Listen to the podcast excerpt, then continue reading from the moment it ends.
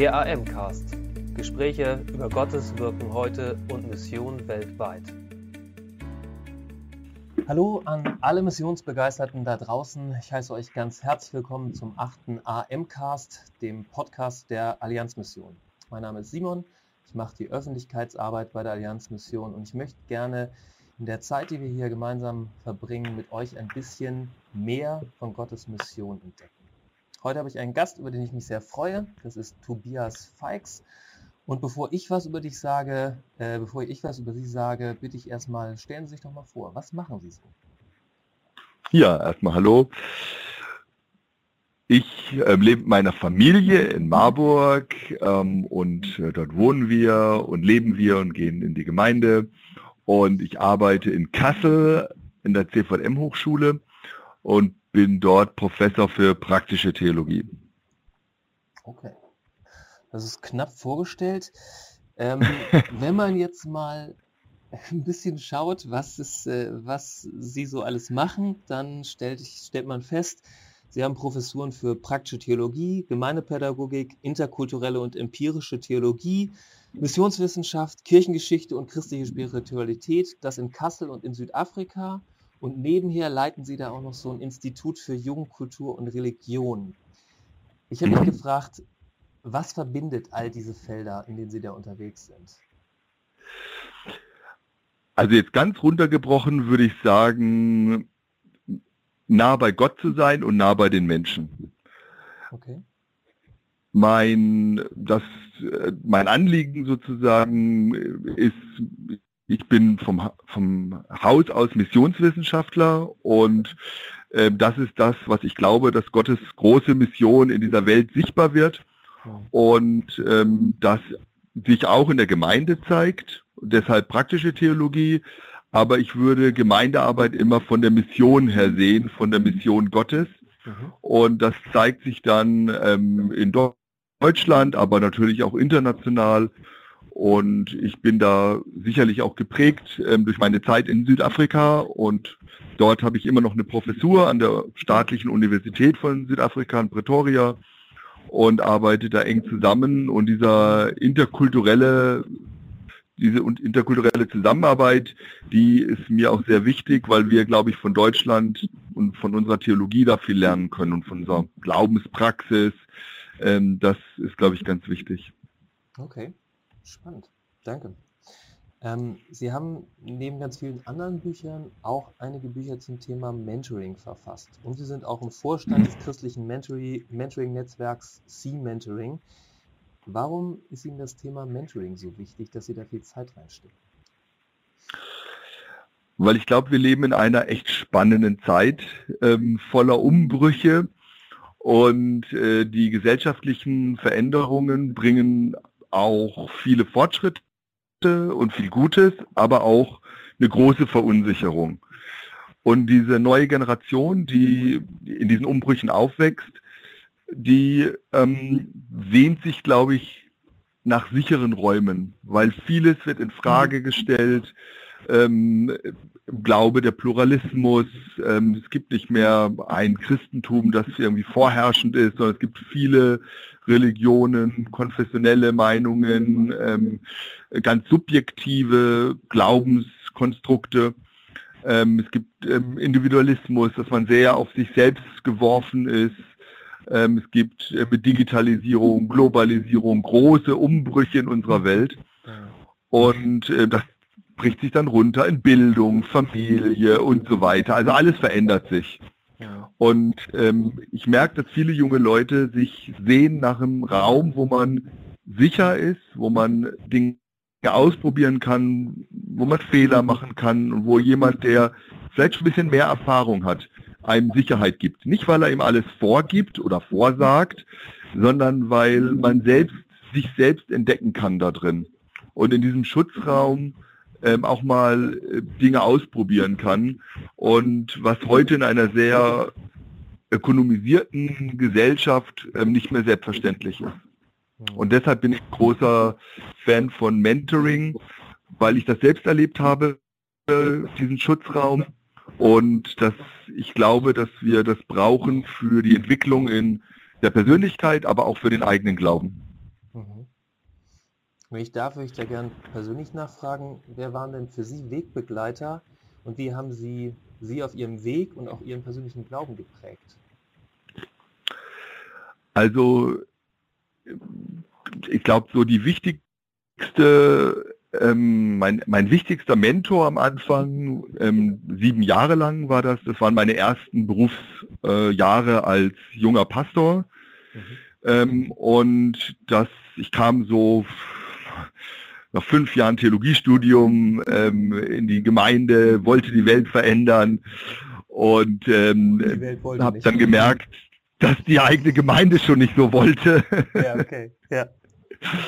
Und ähm, war frisch verheiratet, äh, wurde in, der, in den nächsten Jahren Familie, äh, zwei Töchter bekommen. Mhm. Ähm, genau, also da waren viele auch solche Umbrüche in meinem Leben. Ähm, ich habe gemerkt, meine schöne Hochglanztheologie des Studiums, äh, die ist gar nicht so sehr gefragt in der Gemeinde, sondern eher Seelsorge, eher praktische Fragen. Ähm, es gab viele Konflikte ähm, äh, zwischen Jugend und Älteren, zwischen äh, gewissen Traditionen. Ähm, genau. Und, und, und da jemand zu haben, mit dem ich mich zurückziehen konnte, mit dem ich die Dinge besprechen konnte, der mir Fragen gestellt hat. Wir sind oft ähm, ein, zwei Stunden durch den Wald gelaufen und er hat viel zugehört, ähm, hat mich gefragt und ähm, hat mir so geholfen, selbst auf die Spur zu kommen und auch manchmal mit mir ins Reine zu kommen. Mhm. Eine, eine andere Fra Sache, die mir sehr geholfen hat, ist, ähm, man, ich war ja plötzlich so eine Art Berufschrist. Mhm. Also ich habe sonntags gepredigt und Jugendarbeit gemacht und alle kamen mit ihren Fragen und ich sollte alles wissen. Mhm. Und wie sieht eigentlich mein eigenes geistliches Leben aus? Und das war immer gut, dass er das oft thematisiert hat und mich gefragt hat, man, wie ist deine Beziehung zu Gott eigentlich? Wie liest du Bibel? Was ist dir eigentlich noch wichtig? Ähm, wie sieht es in deiner Ehe aus? Ähm, wie viel arbeitest du? Mhm. und solche Fragen, vor denen ich manchmal vielleicht, die ich ah, nicht davongelaufen bin, aber die ich zur Seite geschoben habe, ähm, die hat er mir gestellt und das hat mir sehr gut getan. Und das war gerade die ersten Jahre äh, für mich äh, enorm wichtig. Also ich bin bis heute sehr dankbar. Würden Sie sagen, dass ähm, die Erfahrung eines Begleiters, den man so nah an sich ranlässt, Ihr Gottesbild verändert hat? Ja, definitiv. Und zwar? Also ähm, zum Beispiel mein Mentor hatte eine Eigenschaft, hätte ich das gewusst, hätte ich ihn wahrscheinlich niemals äh, ausgewählt, nämlich der ist äh, war sehr so einen mystischen Zugang gehabt, hat katholische Heilige toll gefunden. Und das war mir damals ähm, ganz fremd. Und ähm, wir haben dann auch ähm, sind gepilgert ähm, zu so Grabmalen und äh, das war mir völlig neu. Und das also sah ich auch sehr kritisch und würde auch manches heute noch kritisch sehen, mhm. aber äh, ich habe gelernt, dass Gott viel größer ist als die Box, aus der ich komme. Ähm, mhm. Mit meiner Biografie, meinem Studium, das ist schon sehr alles sehr pietistisch äh, ja, gewesen und auch sehr klar. Und da festzustellen, nee, Gott ist größer als meine Box. Ähm, das habe ich zwar vorher gewusst, aber das ähm, in der Praxis war das nochmal ähm, sehr wichtig. Und da hat er mir sehr geholfen.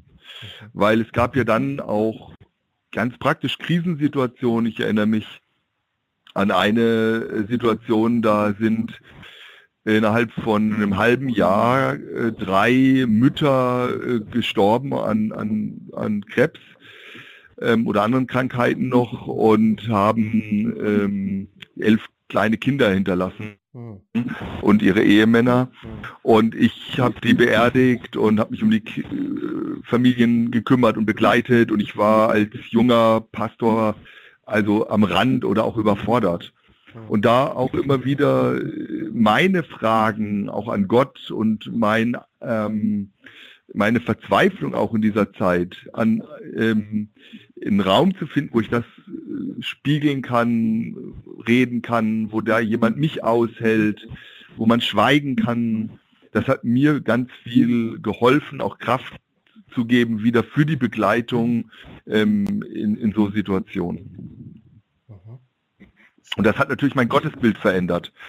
Ähm, also, weil ich bin jemand, der eher versucht, ähm, ja, das dann irgendwie rational zu klären. Mhm. Und ähm, mein Mentor hat mir geholfen, es auszuhalten, manchmal keine Antwort zu haben.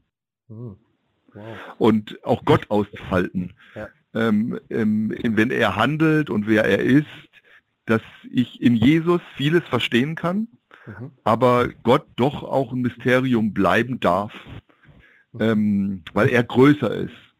Und das würde ich sagen, war, hat sich sehr verändert in diesen Jahren. Mhm. Wow. Wenn es viel das Mentoring bei Ihnen bewegt hat. Ähm, ja. Wenn Mentoring ein Tier wäre, dann wäre es ein Nilpferd. Haben Sie mal gesagt im ja, YouTube-Channel von Sea ja. Mentoring. Können Sie uns das erklären? Ja, also ich, ähm, ich mag Nilpferde unglaublich, okay. weil die ähm, so unterschätzt sind. Ähm, die liegen entweder im Wasser oder äh, grasen nachts ähm, und machen so einen friedlichen, lieben, behäbigen Eindruck. Mhm. Und wenn man sich aber mit Nilpferden äh, befasst, ist eine der schnellsten Säugetiere an Land, mhm. eine der gefährlichsten, ähm, wenn man ihnen zu nahe kommt. Mhm. Und ähm, das ist total faszinierend, das Tiere. Und so geht mir es ein bisschen wie Mentoring. Mentoring sieht sehr unscheinbar aus, ähm, äh, braucht auch keine große Bühne. Aber ich glaube, Mentoring hat eine Kraft, einzelne und ganze Gemeinden, ähm, auch äh, Missionswerke wirklich zu verändern, weil es äh, Menschen eine, eine ganz große Sicherheit, eine Struktur gibt. Ähm, und ähm, ich, ich war zum Beispiel acht Jahre in der Gemeinde, äh, in meiner ersten Gemeinde als Pastor. Mhm. Und wenn ich jetzt da heute zurückgucke, da ist ja alles hat sich verändert wieder. Ist ja logisch, das ist jetzt ähm, 15 äh, ähm, Jahre her. Aber was es immer noch gibt, ist Mentoring. Mhm. Ähm, was Leute, die äh, von der Gemeinde weggegangen sind, die heute in der Schweiz sind, in Hamburg sind, ähm, in Kenia sind, äh, wenn ich die treffe auf Facebook, dann sagen die mir, was, äh, lieber, und ich sage, ah, was ist denn geblieben von unserer alten Zeit? Und sie sagen, nie, ah, die tolle Predigt von dir, lieber Tobias, ah, da denke ich heute noch dran. Nee, überhaupt nicht, null. Sondern äh, da ist geblieben, du, ich mache immer noch Mentoring. Ich habe heute hier ein Menti, ich habe hier gerade in unserer Gemeinde ein Mentoring-Netzwerk aufgebaut. Warum? Weil das mein Glauben geprägt hat. Ja, und wenn Sie fragen, warum engagiere ich mich heute so für Mentoring, mhm. ähm, dann würde ich sagen, aus der eigenen positiven Erfahrung. Okay. Was macht denn einen guten Mentor aus? So mal in drei, vier, fünf Punkten gesagt. Also ich glaube, dass ein Mentor auch Gott und Menschen lieben sollte. Es geht mhm. nicht um bestimmte ähm, Skills oder Fähigkeiten, ich glaube, dass ein Mentor oder eine Mentorin ähm, geduldig sein sollte, mhm. nicht besserwisserisch. Mhm. Also ich glaube, dass das etwas ist, was junge Leute heute auch manchmal abstößt. Mhm. Ähm, und dass eine Mentorin oder ein Mentor keine Entscheidungen treffen sollte für die Mentees, mhm. sondern die Mentees sollen selbst Entscheidungen äh, treffen. Und ähm, ansonsten gibt es, glaube ich, äh, ganz unterschiedliche Persönlichkeiten und Begabungen. Das ist dann alles wunderbar, aber ich würde sagen, es ist nicht etwas, was besonders ist, ja. Es gibt dann so Grundlagen wie Verschwiegenheit und Vertrauenheit, aber das ist ja selbstverständlich. Hm. Ich würde vielleicht ja. noch, Entschuldigung, wenn ich das sagen darf, also es muss so ein bisschen die Chemie stimmen, glaube ich. Das merkt mhm. man, wenn ich bei uns in der Gemeinde jetzt Menti und Mentorin und äh, oder äh, matche, dann sage ich immer, die sollen sich einmal treffen, unverbindlich oder zweimal, mal gucken, sich kennenlernen und dann merkt man ja, ach, ich vertraue dieser Person, da wird was und mhm. ähm, dann ähm, macht man was verbindlich aus. Mhm. Äh, und ich würde das auch da die Freiheit immer sehen, dass das äh, Mentoring heißt nicht, ich heirate den Menschen, sondern man geht da zusammen einen Weg, auch in einer gewissen Verbindlichkeit, aber der Weg endet auch wieder. Ja, und das kann ein Jahr gehen, es kann zwei, drei Jahre gehen, manchmal sogar länger. Ähm, also das, äh, das muss man immer wieder selbst besprechen. Ja. Hm. Spannend finde ich die, ähm, also ich habe es oft als Spannung empfunden. Ich selber habe von Mentoring auch sehr profitiert und habe mir angewöhnt, mir alle zwei Jahre für ein Jahr immer einen neuen Mentor zu suchen und mhm. äh, für mich war es mhm. immer eine Spannung. Ich habe mir immer bewusst Leute ausgesucht, die anders sind als ich. Was ja. natürlich auch bedeutet, dass das mit der Chemie so eine Sache ist. Ja, also ähm, Sie sagten eben, die Chemie muss stimmen. Äh, das habe ich auch erlebt, aber als eine Spannung dazu, dass ein Gegenüber das eben nicht ist wie ich, das mir gerade ja, ganz andere absolut. Perspektiven zeigt, auch sehr herausfordernd sein kann. Genau, also ähm, ich glaube, das ist die erste Erfahrung, die ich gelernt habe, dass mein Mentor nicht so ist, wie ich mir es vorstelle. Ja. Also äh, den ersten Mentor als junger äh, Pastor, den ich da hatte, oder den ich wollte eigentlich, das war ein Direktor eines Bibelseminars, wo ich dachte so, ah, der ist toll, promoviert und ähm, äh, toller Theologe und so will ich auch mal werden. Ja. Und äh, da habe ich mit dem gesprochen und angefangen und habe dann gemerkt, dass ich, er hat mal gesagt, ich bin äh, Top 123 auf seiner To-Do-Liste. Das ist ja sehr wertvoll. Und äh, das hat ja, das war, das war, der war, das war, der war einfach sachorientiert. Okay. Und ähm, das war gar nicht böse gemeint und der hat einfach keine Zeit gehabt. Okay. Und mein erster Mentor wurde dann ein Handwerker, hm. ähm, Maschinenbauer. Okay. Ähm, und das hätte ich nie gedacht, ja. Ähm, und das ist, ähm, der, der war sehr klug, ja, aber auch sehr pragmatisch. Mhm. Und das hat mir sehr geholfen. Ähm, und da hätte ich ähm, vorher nie gedacht, also dass äh, das was werden würde oder sowas. Ich habe da irgendwie in ganz anderen Kategorien gedacht, mhm. aber meine Kategorien waren falsch. Ja. Mhm. Deshalb vielleicht ist das noch eine gute Ergänzung zu vorhin. Was ist eine wichtige Sache für Mentoring? Ich würde sagen, Zeit haben. Ja. Also einen regelmäßigen Termin, dass man nicht jedes Mal einen neuen Termin sucht, alle zwei Wochen oder von mir aus alle vier Wochen. Aber dann ist klar, ähm, da trifft man sich. Ja. ja, okay. Sie sind ja im Institut Empirica, äh, sag ich mal, sehr aktiv und ähm, mhm. da kommen intensive Studien raus. Eine dieser Studien hat sich niedergeschlagen in einem Buch, Warum ich nicht mehr glaube. Das habe ich gelesen ja. und es hat mich mhm. tief berührt, weil ähm, ja. Sie haben dort beispielhafte Biografien skizziert, wie junge Leute irgendwann mal unterwegs ihren Glauben an Jesus aufgegeben haben. Und ja. diese skizzierten Biografien ähm, sind leider, rühren sehr, leider sehr nah an viele Biografien von Menschen, die ein Stück mhm. meines Weges mit mir gegangen sind und irgendwann mhm. Jesus mhm. einfach mal links liegen lassen haben. Ich habe mich gefragt, was würden Sie sagen, was braucht die nächste Generation für, für eine Form von Begleitung, damit sie einen gesunden und starken Glauben hat, der nicht irgendwann verloren geht? Mhm. Ja. Also das ist genau der Punkt. Ähm, das war sicherlich mit die schwierigste Studie, die, die wir je gemacht haben, weil sie sehr emotional war, ähm, weil die jungen Leute nicht nur nicht mehr glauben wollten teilweise, sondern auch nicht konnten, weil sie bestimmten moralischen Druck, ähm, auch teilweise Missbrauch, geistlichen Missbrauch, sexuellen Missbrauch erlebt haben. Ja. Und ähm, das ist sehr wichtig für Mentoring, dass ähm, so eine Begleitung freiwillig ist und eben auch professionell gemacht wird, indem man bestimmte Distanz hält. Ähm, und äh, aber da kommt das wieder diese diese Frage, wie kann ein Glaube und eine Persönlichkeit mündig werden? Mhm. Das ist da, glaube ich, die wichtigste Frage. Und äh, das ähm, war in diesen Interviews oft nicht gegeben. Also ich sag mal ein Beispiel. Ein junger Mann, der ähm, anfing, an bestimmten Dingen des Glaubens zu zweifeln.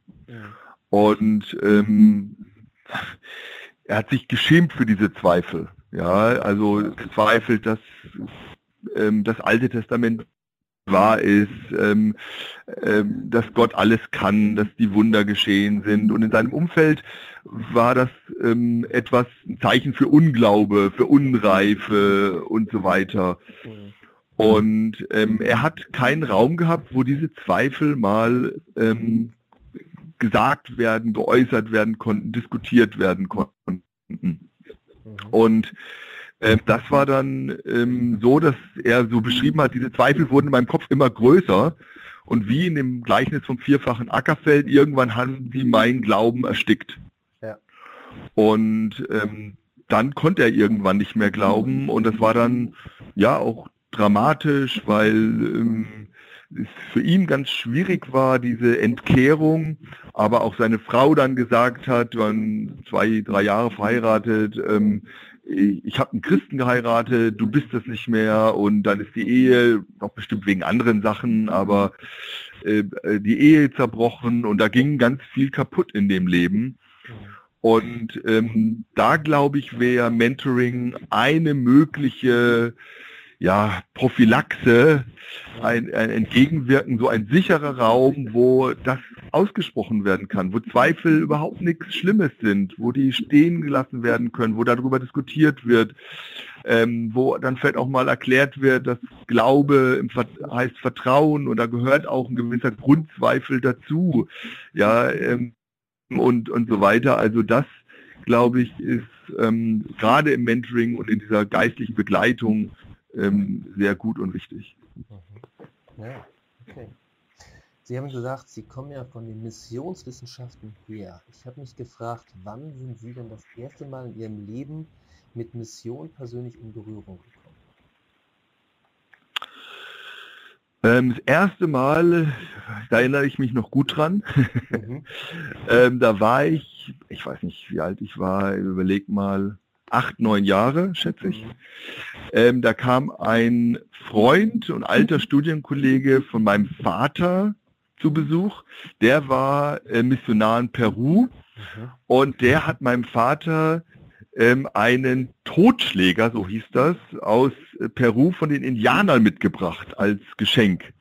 Und äh, das hat mich damals als Kind total ähm, beeindruckt und er hat dann da, der war vielleicht so ein Meter fünfzig äh, lang und mit dem konnte man auf verschiedene Arten ganz schnell einen Menschen töten. Und das hat er da anschaulich, äh, groß, bildreich erklärt. Okay. Ähm, als Missionar ähm, äh, dort ähm, und Genau, und das war ist meine erste Erinnerung. Das äh, hat sich tief in mein Gedächtnis. Und ähm, das war dann so, dass Missionare zumindest für ein paar Jahre für mich immer irgendwelche Helden waren, die äh, weit weg ähm, mit wilden Leuten gekämpft haben. Mhm. Genau, das hat sich dann aber verändert mit der Zeit und ähm, es gab da eine Zeit, wo ich sehr kritisch war und über diese äh, Studium in Südafrika und, ähm, sag ich mal, dort wird ja Mission und auch ähm, im Zusammenhang mit Kolonialisierung und Postkolonialisierung sehr, sehr gründlich aufgearbeitet als ein Land, die ja auch mit äh, jahrzehntelanger Apartheid äh, und, und so weiter gelitten hat. Und da habe ich nochmal ein ganz neues Verständnis von Mission bekommen und dass ich ähm, ja, mit dem ich dann auch versöhnt wurde und äh, dass ich jetzt auch versuche zu leben und zu lehren. Mhm. Schön. Ähm, wenn wir mal beides zusammenbringen, ähm, also Mentoring und die Gemeinde von morgen hier in Deutschland und die weltweite Perspektive mit der Mission. Mhm. Welche Bedeutung würden Sie sagen, hat die individuelle Begleitung von Menschen wie durch Mentoring für die Gemeinde von morgen, hier in Deutschland und weltweit?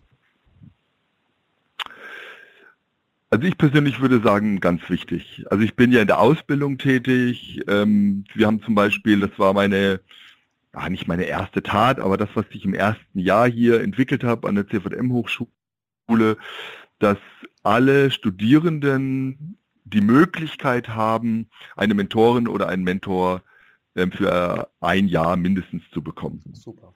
Also das, ähm, wir haben dann hier mit dem ganzen Team, also da war ich nicht alleine dabei, ähm, äh, insgesamt 70 Mentorinnen und Mentoren außerhalb der Hochschule, aus wow. verschiedenen Kirchen und Gemeinden in Kassel haben wir gewonnen, mhm. die immer ähm, für mindestens ein Jahr eine Studierende, einen Studierenden ähm, begleiten. Mhm. Weil ich glaube, dass das enorm wichtig ist, dass es auch nochmal Leute sind, die nicht an der Hochschule sind, die einen gewissen Abstand haben. Mhm. Und ähm, das haben wir wieder begleitet. Wir haben die Mentoren geschult ähm, und evaluiert, mhm. damit das Ganze auch so ein bisschen eingebunden und strukturiert ist und auch eine gewisse Qualität gewährleistet ist. Mhm. Und das finde ich ist enorm wichtig, weil die Le jungen Leute müssen reifen mündig werden in ihrer Persönlichkeit, in ihrem Glauben, um dann in den Dienst in Gemeinde und Mission zu gehen. Und ähm, viele nehmen das an und wir kriegen sehr positives Echo. Ähm, und wir, was mich besonders freut, dass viele Mentoren auf uns zukommen und sagen, das ist für mich gut. Das hilft meinem Glauben. Das erfrischt mich. Ähm, und das ist natürlich das, was Mentoring am allerbesten ausmacht, dass es eine Win-Win-Situation ist. Ja. Und dann würde ich darüber hinaus sagen, auch in der Mission, aber auch, auch in Deutschland, ich würde Leuten das immer noch als Tipp geben, ähm, eine Mentorin oder einen Mentor zu haben. Ja. Ähm, wir haben hier über Mentoring ähm, äh, letztens gerade an der Hochschule, in der Schulung habe ich Studierende geschult und vorbereitet darauf und habe dann erzählt, dass ich immer noch einen Mentor habe. Mhm. Und dann hat eine Studierende sich gemeldet und hat gesagt, Herr Feig, aber sie werden doch jetzt 50 Jahre. so nach dem Motto, es muss doch irgendwann mal gut sein. Ja. Und ja, manche brauchen das vielleicht nicht mehr, aber ähm, ich möchte mich weiterentwickeln. Ich bin nicht fertig, weder in meiner Gottesbeziehung äh, noch in meiner Persönlichkeit. Und mir tut das immer noch gut, dass ich jemand habe, mit dem ich mich regelmäßig treffe. Mhm. Ähm, der Rhythmus ist heute nicht mehr so eng wie früher, aber das ist etwas, was wirklich sehr ähm, bereichernd ist in meinem Leben. Ähm, mhm. auch bin jetzt seit über 20 Jahren verheiratet, aber auch da Ehe muss äh, frisch gehalten werden, lebendig sein. Da kommt man auch immer mal wieder an verschiedene Grenzen, neue Altersphasen, neue Herausforderungen. Und, und mir tut das immer noch gut, ja. Und ähm, ich glaube, das ist wichtig und auch es gibt heute so viele Möglichkeiten, auch in der Mission über Skype Mentoring zu machen und so weiter. Von daher glaube ich, ist das ähm, eine tolle Möglichkeit für sich selbst und für seine eigene Entwicklung auch Verantwortung wahrzunehmen. Mhm. Ähm, einmal größer gedacht, einmal äh, den, den Kreis nochmal ein Stück weiter gezogen. Mit Johannes Reimer gemeinsam haben Sie eine ganze Reihe von Bänden zur Transformationsstudien herausgebracht ja. und sich viel mit Gesellschaftstransformation äh, beschäftigt. Wenn Gemeinde von morgen gesellschaftstransformierend sein soll, welchen kleinen oder großen Anteil haben dann Formen der individuellen Begleitung wie Mentoring daran? Also ich glaube ganz praktisch, dass das eine das andere bedingt. Okay. Also das ist eben, ich, also ich würde immer sagen, Transformation heißt, dass die Veränderung von Herzen und Verhältnissen. Mhm. Und ähm, wenn wir eins vernachlässigen, dann schaden wir auch dem anderen. Mhm. Ähm, das könnte man jetzt missionstheologisch an der Diskussion Wort und Tat festmachen, das könnte man an Herz und Verhältnissen festmachen machen. Ähm, und ähm, das ist, glaube ich, auch in der Glaubensentwicklung. Wenn ich nur um mich um meinen Glauben kümmere, dann werde ich, kriege ich irgendwann eine geistliche Verstopfung ähm, und das tut mir nicht gut. Wenn ich nur äh, ständig ähm, sozusagen gebe, werde ich irgendwann in Burnout reinkommen. Und ich, ich brauche beides. Und das ist das, ähm, der südafrikanische Missionstheologe David Bosch, der hat ja da dieses wunderbare Bild von der kreativen Spannung ähm, äh, gebraucht. Ähm, zwischen Wort und Tat, zwischen ähm, an mir wird geistlich gehandelt und ich handle an anderen. Ähm, genau. Ähm, das ist etwas, was ich für unglaublich äh, wichtig halte. Mhm. Diese Spannung immer wieder zu überprüfen, aufrechtzuerhalten. Ähm, genau. in welchem Maß wird sich, wenn wir als Christen, als Einzelne und auch als Gemeinden eine Kultur der Begleitung, eine Mentoring-Kultur entwickeln. Wie wird sich das auf die Gesellschaft in unserem Umfeld auswirken? Also ich glaube, dass das das Entscheidende ist. Wir leben heute in einer Kultur, wo sehr darauf geachtet wird, ob das, was die Menschen sehen, authentisch ist. Mhm. Das heißt, unser Reden und Tun ähm, muss übereinstimmen, wenn wir heute missionarisch sein wollen, äh, wenn Leute uns glauben sollen, das, was wir sagen. Mhm. Und Mentoring hilft mir, das genau zusammenzubringen, mich immer wieder selbstkritisch zu fragen, ähm, ähm, was glaube ich, was, was lebe ich davon, was lebe ich, entspricht das noch meinem Glauben? Mhm. Also dass solche ständigen ähm, äh, Reflexionen über das eigene Leben und Glauben und deshalb ist das die Grundvoraussetzung, dass wir jetzt ein Interview auch mit meinen Nachbarn machen können und fragen, wer ist das, Tobias Feix, wie lebt der und ähm, dass dann hoffentlich äh, was in der Nähe rauskommt von dem, was ich auch hier äh, heute sage, ja. Und äh, natürlich gibt es ja immer verschiedene Kontexte, hat man verschiedene Rollen und so, das ist ja schon klar. Und trotzdem glaube ich, ähm, gibt es etwas, was Glaube und Persönlichkeit durch all diese Rollen zusammenhält und äh, dann auch nach außen hin sichtbar wird und ähm, scheint. Ja. Mhm.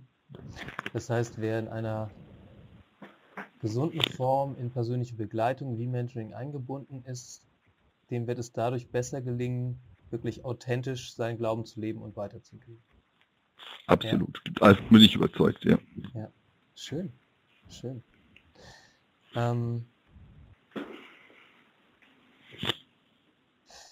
ziehen wir den Kreis noch einmal weiter auf einen globalen Blick. Gibt es ähm, von Ihrer Wahrnehmung her, also ist, ist diese, ist der, ist so ein, äh, ein Trend zu einer Mentoring-Kultur in Gemeinden, ist das etwas, was äh, typisch deutsch ist? Ist das was, was typisch Christenheit ist? Lässt sich, zu, lässt sich sagen, dass das ähm, in bestimmten Ecken der Welt in der Mission oder ähm, im Christentum äh, schon besonders seinen Platz hat? Lassen sich irgendwelche Trends sehen weltweit? Ja, auf alle Fälle. Also ich würde sagen, grundsätzlich das Thema Begleitung, Mentoring, auch Coaching, gibt ja auch verschiedene Begriffe. Manchmal gibt es dann graduelle Unterschiede, manchmal überschneiden die sich auch. Mhm. Ähm, ist eigentlich etwas, das ähm, sich erstmal in den 90er Jahren vor allen Dingen in ähm, der Industrie durchgesetzt hat, weil es wurden immer weniger gut hoch äh, Leitungsfachkräfte waren da und, und so wurde sozusagen individuell wieder die eigenen Leute gecoacht, ähm, hieß das da meistens, und über zwei, drei Jahre begleitet, um bestimmte Positionen ähm, dann bereit zu sein. Mhm. Äh, dann waren die, soweit ich das weiß, die Grünen waren die ersten, die in den ähm, Ende der 80er, Anfang 90er Jahre ein Mentoring-System aufgebaut haben über ganz Deutschland, um ähm, junge Politikerinnen zu fördern. Ja. Also immer sozusagen nach der Hierarchie vom Kreis ins Land, vom Land in Bund.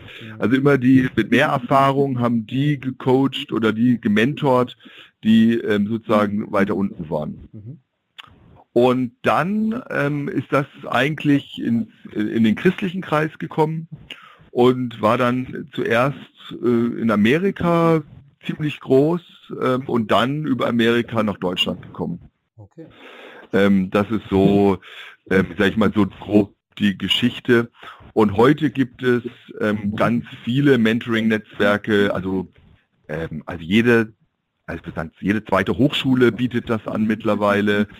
Ähm, und da Nachwuchsförderungen in der Politik, äh, in der Industrie und eben zunehmend auch in der Gemeinde. Also wir versuchen da ja mit diesem christlichen Mentoring-Netzwerk Deutschland so einen Beitrag zu haben. Da sind 300, 400 Mentorinnen und Mentoren drin. Da können Leute, die auch aus strukturschwachen Gebieten kommen, mal gucken, ähm, äh, gibt es jemand in meiner Nähe, mit dem ich mich treffen kann ähm, und das ist auch kostenfrei.